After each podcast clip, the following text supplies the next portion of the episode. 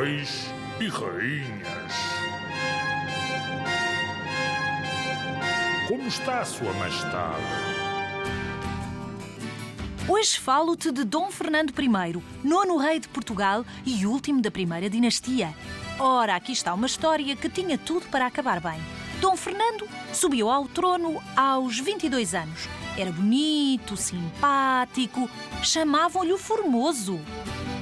Mas também, por outro lado, o inconstante.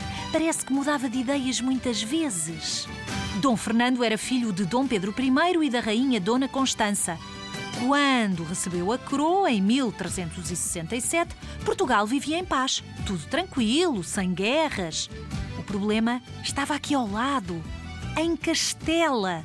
Andava tudo à batatada. Dom Fernando resolveu meter-se e Portugal entrou em guerra. Primeiro o rei prometeu casar-se com uma nobre espanhola, depois apaixonou-se por outra senhora e resolveu casar-se com uma portuguesa. Ah, Dom Fernando, então em que é que ficamos? Casou-se com a portuguesa, Dona Leonor Teles. Os portugueses não gostaram nada que o rei tivesse mudado de ideias, que tivesse faltado à palavra. E também não gostavam muito de Dona Leonor Teles, a quem chamavam intriguista. Portugal continuou em guerra e em paz, em guerra e em paz, em guerra e em paz, ao longo do reinado de Dom Fernando. Mas houve coisas muito boas. Há uma lei do tempo de Dom Fernando muito importante, a Lei das Sesmarias, uma lei que defendia a agricultura. Dom Fernando também mandou construir castelos, novas muralhas em Lisboa e no Porto, novos navios e preocupou-se em melhorar o ensino na universidade. O rei morreu com 38 anos.